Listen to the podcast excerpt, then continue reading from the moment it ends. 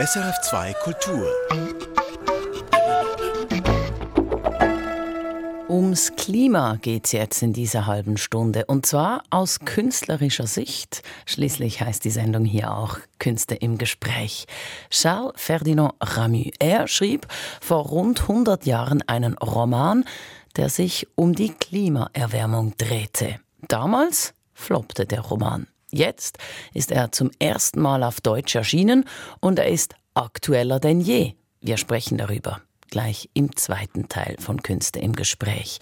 Jetzt geht's zuerst um Gärten. Das Vitra Museum gleich bei Basel zeigt eine kulturhistorische Schau zu Gärten, die von repräsentativen königlichen Parkanlagen bis hin zur funktionalen Gartenlandschaft in erhitzten Großstädten der Gegenwart reicht. Die Ausstellung lädt ein, über verschiedene Gartenkonzepte nachzudenken. Noemi Gradwohl war im Vitra Design Museum. Ein Garten, schöne Blumen, farbige Büsche und dazwischen viele Spazierwege, um den Stress des Alltags hinter sich zu lassen. Der Garten, ein Ort der Erholung und der Inspiration.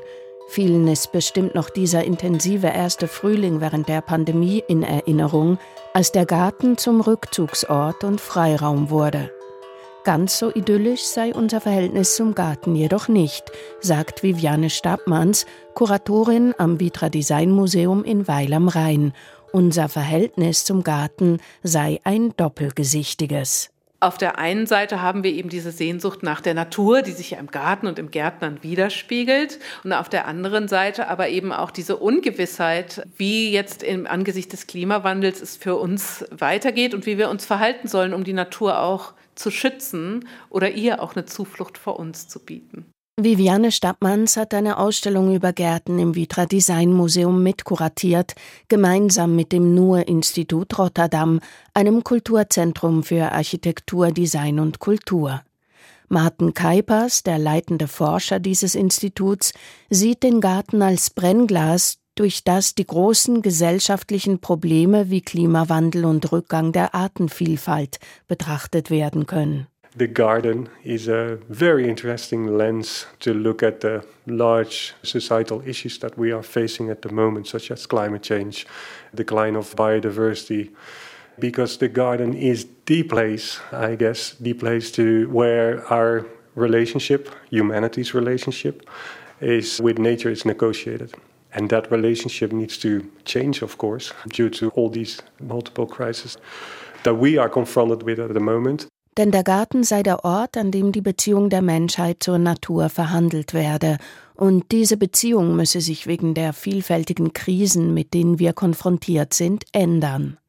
In der Vergangenheit habe die Menschheit Gärten so konzipiert, dass sie die Natur beherrsche. Alles sei geplant und entworfen worden, etwas, das eigentlich für den ganzen Planeten gelte. There is not a single inch that is not touched by uh, human beings anymore.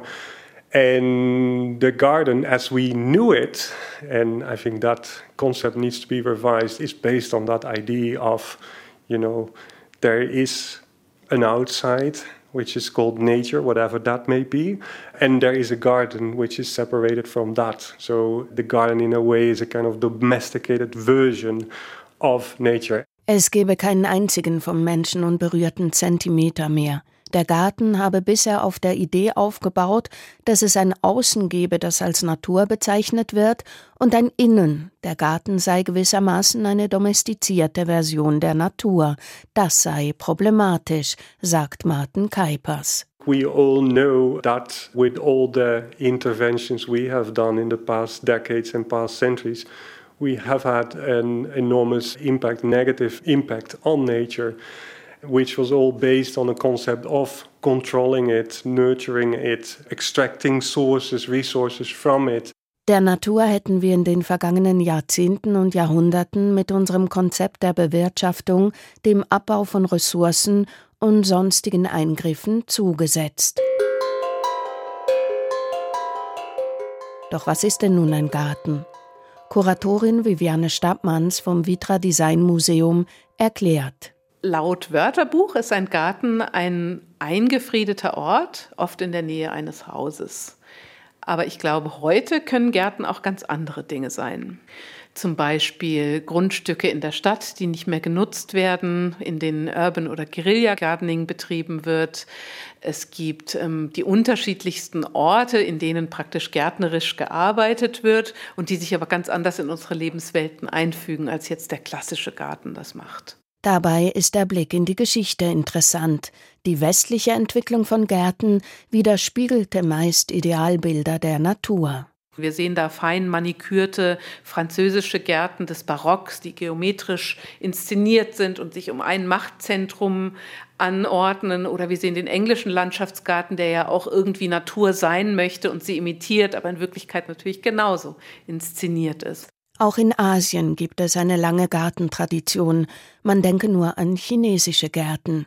Hier sind die Anlagen zum Teil auch spirituell inspiriert. Oft waren Gärten ja Orte der Selbstversorgung oder sie sind auch Orte einfach für ein privilegierte, privilegierte Personengruppen gewesen, wie beispielsweise Priester oder Mönche oder Nonnen oder zum Beispiel Adelige. Dass Menschen eigene Gärten haben, kommt ja erst zumindest in der westlichen Welt mit dem Bürgertum und dann später auch mit der Bewegung in Richtung Schrebergärten im Industriezeitalter. Wegweisend für die Entwicklung etwa der botanischen Gärten in Europa war eine Kiste aus Glas und Holz, die im Vitra Design Museum zu sehen ist. Sie ermöglichte, Pflanzen aus den Kolonien ab 1835 erstmals zu transportieren. Die Waldsche Kiste ist ähm, nach ihrem Erfinder benannt, Nathaniel Wald, der eigentlich durch Zufall entdeckt hat, dass er ein tragbares Terrarium gestalten kann, indem er eine Kiste mit Glas auskleidet und in der auch Erde enthalten ist. Und da konnten Pflanzen erstmals über viele Monate und lange Strecken hinweg lebendig transportiert werden. Botanische Gärten ermöglichten eine Einsicht in die Artenvielfalt der Natur. Auch andere Objekte erzählen von der Entwicklung der Gärten. Als Designmuseum schauen wir uns natürlich auch immer gern die Objekte an, Alltagsgegenstände oder designte Objekte, die uns ganz viel über unsere Idealbilder erzählen können. Und was man sehen kann, ist, dass die Liege natürlich auch Einzug hält in den Garten. In den letzten 100 Jahren sieht man eben immer mehr Gartenliegen, weil der Garten dann auch sehr stark zum Freizeitort wird. In der Ausstellung ist eine Liege von 1930 zu sehen.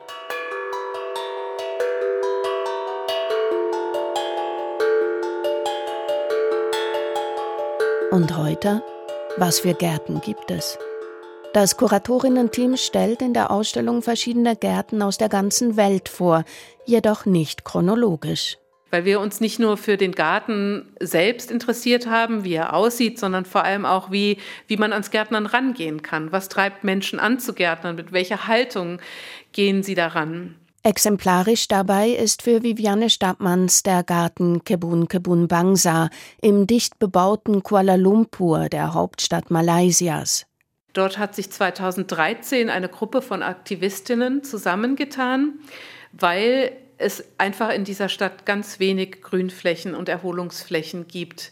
Dort gibt es nur fünf Quadratmeter Grünfläche pro Person. Die WHO empfiehlt 50 Quadratmeter. Und diese Gruppe hat sich eben in dieser sehr zugebauten Stadt zusammengetan, um sich dafür einzusetzen, dass Flächen, die eigentlich nicht vorgesehen sind für Bebauung, als Garten umfunktioniert werden können. Ein erster großer und langgestreckter Garten existiert jetzt unter einer Hochspannungsleitung.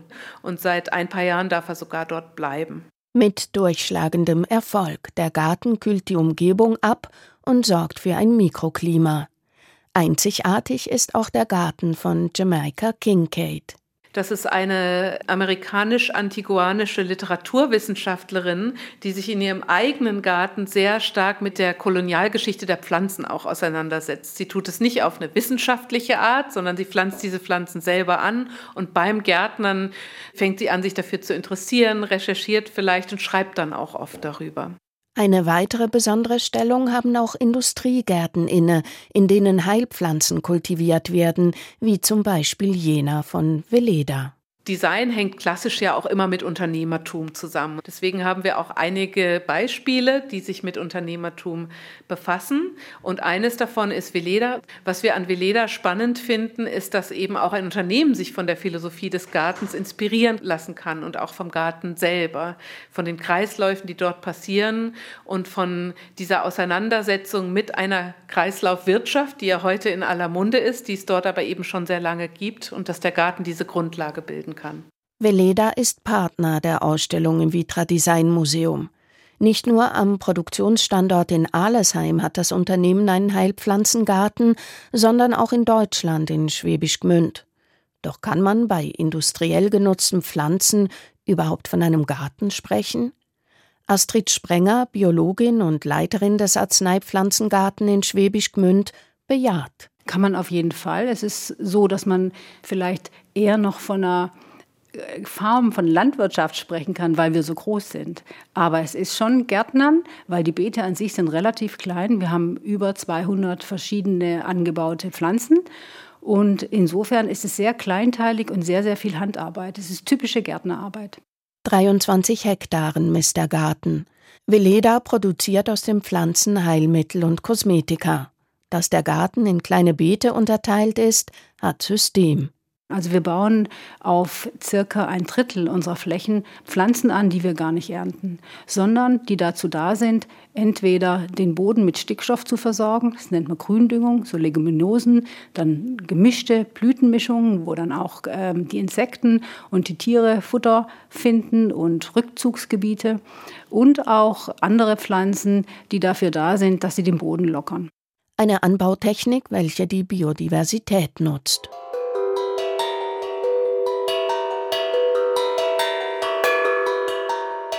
Doch wie steht's denn nun um die Zukunft von Gärten? Im Garten geht es ja wirklich immer um lokale Gegebenheiten. Und die Antwort darauf, was ist denn die Zukunft des Gartens, die kann es gar nicht geben. Es gibt nur Garden Futures, also Zukünfte. Und vielleicht können wir alle vom Gärtnern lernen, uns wirklich lokal mit den Dingen auseinanderzusetzen. Sagt Viviane Stabmanns vom Vitra Design Museum. Ein Stichwort, was natürlich immer wieder fällt, ist das des Vertical Gardenings. Das gibt es in allen möglichen Ausprägungen und Situationen. Eines davon ist zum Beispiel ein Design von einer niederländischen Designerin Marian van Aubel, die vorschlägt, dass man ganz kleine Rooftop-Farms auf unterschiedliche Dächer stellen kann und mit der Technologie, die sie vorschlägt, auch noch ganz viel Wasser sparen kann. Das heißt, man könnte auf kleinem Raum auf den Dächern der Stadt kleine Gärten ins Leben rufen, die auch noch sehr wassersparend zum Beispiel zur Selbstversorgung beitragen können. Für Biodiversität stark macht sich auch der Pollinator Pathmaker, ein Projekt der britischen Künstlerin Alexandra Daisy Ginsberg, das im Vitra Design Museum vorgestellt wird. Dabei handelt es sich um einen Algorithmus, der Gärten je nach Breitengraden aus der Perspektive von Insekten bepflanzt. Hier steht der Mensch im Dienst der Insekten und nicht umgekehrt. Denn das ist vielleicht die Zukunft von Gärten, ein Umdenken in der Beziehung zwischen Mensch und Natur. Was uns während der Recherchen viel begegnet ist, sind Überlegungen dazu, dass ein Garten nicht mehr nur ein Ort ist, in dem der Mensch Zuflucht findet, sondern in dem Zuflucht für Natur, Pflanzen und den Menschen gleichwertig existiert. Dieser Garten muss vielleicht gar nicht umzäunt sein, sondern kann innerhalb von unseren Städten und Gemeinden funktionieren und vielleicht auch ein Ort für mehr Menschen sein als nur für wenige. Ein Garten ohne Zäune, der den ganzen Planeten mit einschließt. Der Garten wird in diesen Zukunftsszenarien wieder zu einem utopischen Ort, wieder zu einem Garten Eden, zu einem Paradies. Eigentlich eine schöne Vorstellung.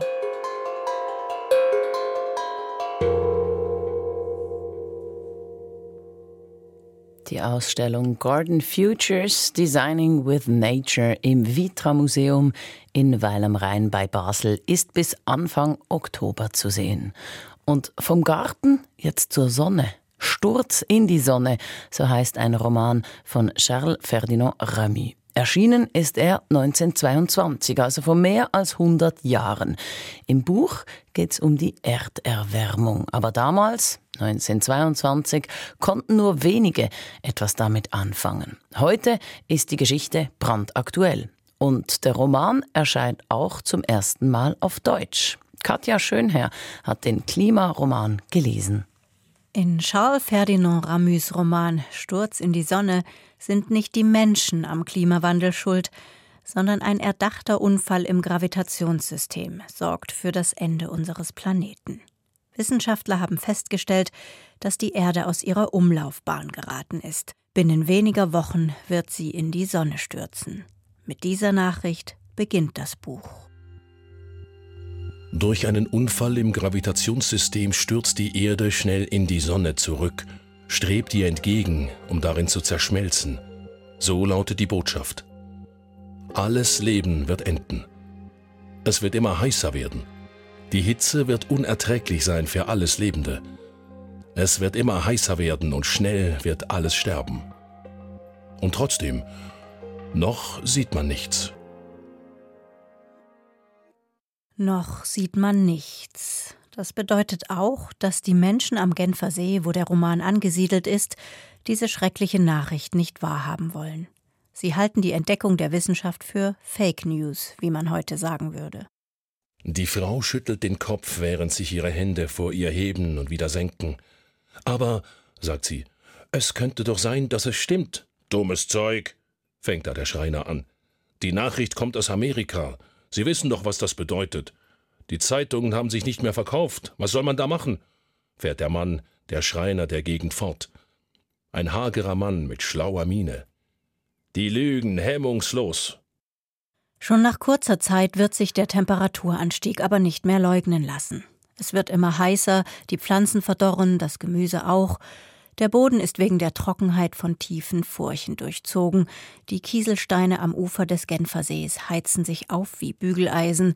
Die Algen im See vermehren sich schlagartig und die Gletscher schmelzen. Die Folgen länger anhaltender Hitze beschreibt der Westschweizer Autor Charles Ferdinand Ramü auf beinahe prophetische Weise. Ramü hat seinen Roman Présence de la Mort im Jahr 1921 begonnen. In jenem Sommer herrschten Rekordtemperaturen. Ende Juli wurden in Genf 38,3 Grad gemessen. An derartige Sommertemperaturen haben wir uns heute schon fast gewöhnt. Damals aber waren sie ein Jahrhundertereignis. Ramü hat das inspiriert, sich zu fragen, was, wenn diese Hitze nie mehr aufhört? Welche Folgen hätte das für die Natur und vor allem, wie würden die Menschen reagieren? Ramüs Roman spielt innerhalb eines Sommers. Eine Klimakatastrophe im Zeitraffer. Ramü hat vor über 100 Jahren Dinge beschrieben, mit denen wir heute ganz konkret konfrontiert sind.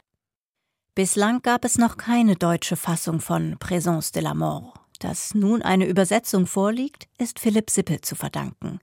Sippel ist stellvertretender Leiter des Literaturmuseums Strauhof in Zürich. Er und sein Team haben im vergangenen Jahr eine Ausstellung über Klimafiktion gezeigt. Während der Recherchen ist er auf Ramys Text gestoßen und hat festgestellt, dass keine deutsche Fassung existiert. Für die Ausstellung ließ er deshalb einzelne Passagen übersetzen, Kurz darauf bekundete der Zürcher Limmert Verlag Interesse an einer Übersetzung des gesamten Texts. Philipp Sippel war von Beginn weg beeindruckt von Présence de la Mort, weil Ramü uns darin den Spiegel hinsichtlich unseres heutigen Umgangs mit der Klimakrise vorzuhalten scheint. Ein großes Thema ist nicht nur die Hitze, sondern auch die Leugnung dieses Sachverhalts. Und Leugnung ist natürlich ein Thema, das wir in der Gegenwart auch sehr verbreitet wahrnehmen können. Die Menschen haben gar keine Lust, sich auf das einzulassen, was da auf uns zukommt, wenn es ums Klima geht. Und, und Rami hat das ähm, sehr prägnant erfasst. Klimafiktion, also Literatur, die sich mit den Folgen der Klimaveränderung auf der Erde befasst, ist ein großer Trend in der Gegenwartsliteratur. Die norwegische Schriftstellerin Maya Lunde etwa oder der US-Amerikaner Kim Stanley Robinson erzielen mit ihren Klimabüchern regelmäßig riesige Verkaufserfolge. Laut Philipp Sippel reiht sich Ramüs knapp über 100 Jahre altes Werk problemlos bei den aktuellen Klimafiktionen ein. Was er eigentlich ähnlich macht, wie die Autorin in der Gegenwart ist, dass er in die Welt schaut und sagt, okay, da ist etwas passiert, es ist heiß geworden und er stellt sich vor, was würde passieren, wenn es immer heißer wird. Also er entwickelt ein spekulatives Szenario. Und diese Lust, sich Zukunft auszudenken, die vielleicht auch ungemütlich ist, in der es uns schwerfallen wird, uns einzurichten in, in diese Zukunft, das, das hat er gemeinsam mit den Autorinnen der Gegenwart. In Ramüs spekulativem Szenario bricht schließlich das Chaos aus. Geld ist nichts mehr wert, es kommt zu Plünderungen, Bürgerkriegen und Verteilungskämpfen um Nahrung und Wasser, die Regierung ist machtlos. Und, da das Ende der Erde näher rückt, stellen sich viele Figuren die Frage, wie sie sterben wollen. Dazu nochmal ein Ausschnitt aus dem Roman. In dieser Szene geht es um einen jungen Mann namens Gavier. Eine Stirn, zwei Augen, eine Nase und dann keine Stirn, keine Nase und keine Augen mehr. Da denkt und fühlt noch etwas hinter dieser Stirn, und dann ist nichts mehr hinter dieser Stirn, was denkt oder fühlt. Man geht in den Tod aus Angst vor dem Tod. Das ist so unbegreiflich. So ist der Mensch gemacht, dieses Nichts, das alles ist. Und dann ist alles nichts mehr. Gavile sieht, dass er nichts mehr sein wird, und er hat solche Angst, nicht mehr zu sein, dass er denkt, lieber bin ich nicht mehr. So sind die Menschen gemacht. Sie gehen in den Tod aus Angst vor dem Tod.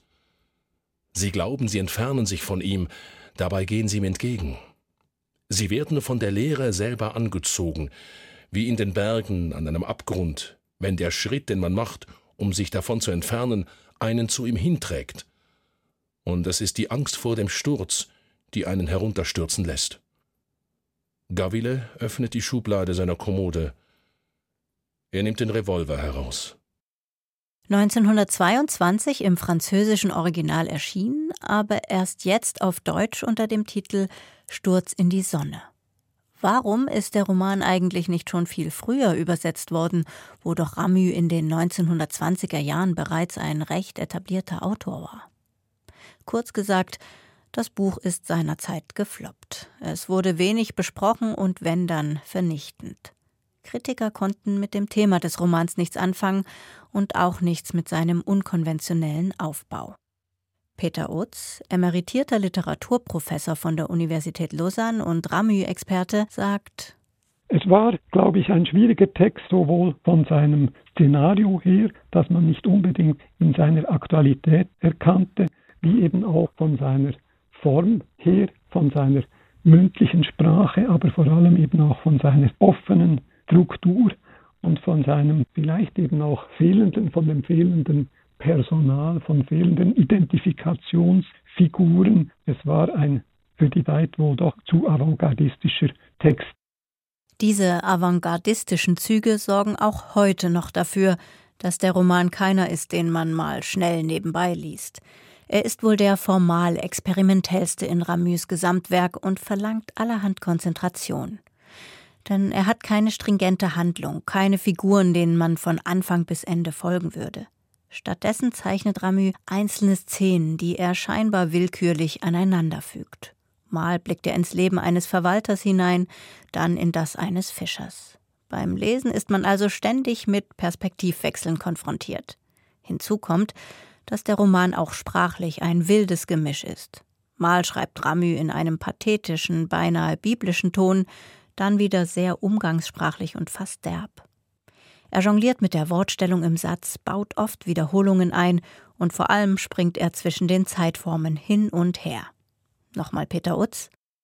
Also es ist ein Potpourri, aber ich glaube ein sehr gewolltes, ein sehr kontrolliertes Potpourri, ein sehr auch konsistentes Potpourri, als es eben genau darum geht, dass Katastrophen ja auch unsere Zeitordnung außer Kraft setzen und dass gerade eine so schleichende Katastrophe wie diese Klimakatastrophe im Zeitraffer, die wir hier miterleben, auch unsere Zeitvorstellung, unsere Zeitwahrnehmung außer Kraft setzt. Das Chaos, das in diesem Katastrophenszenario herrscht, hat Ramü also auch in seine Sprache eingearbeitet.